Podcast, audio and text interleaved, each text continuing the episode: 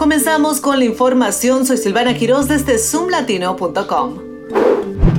Maryland planea expandir los programas de prejardín de infancia como parte de una reforma educativa de 10 años. El objetivo es ofrecer acceso universal al prejardín para niños de 3 a 4 años y garantizar una educación inclusiva para aquellos con discapacidades. También se requiere que los asistentes de enseñanza obtengan una educación adecuada. Sin embargo, existen desafíos como la disminución de la matrícula en los centros de cuidado infantil debido al aumento de la asistencia al prejardín o al prekinder en las escuelas públicas la Junta de Responsabilidad e Implementación está revisando los planes de reforma de los sistemas escolares locales.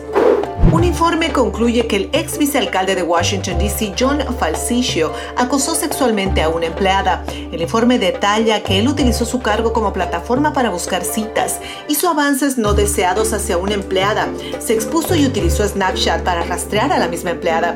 La investigación llevaba a cabo por la Oficina de la Asesoría Legal de la alcaldesa Muriel Bowser, recopiló testimonios de 21 personas y revisó miles de correos electrónicos y comunicaciones. El ex vicealcalde se negó a participar en la investigación.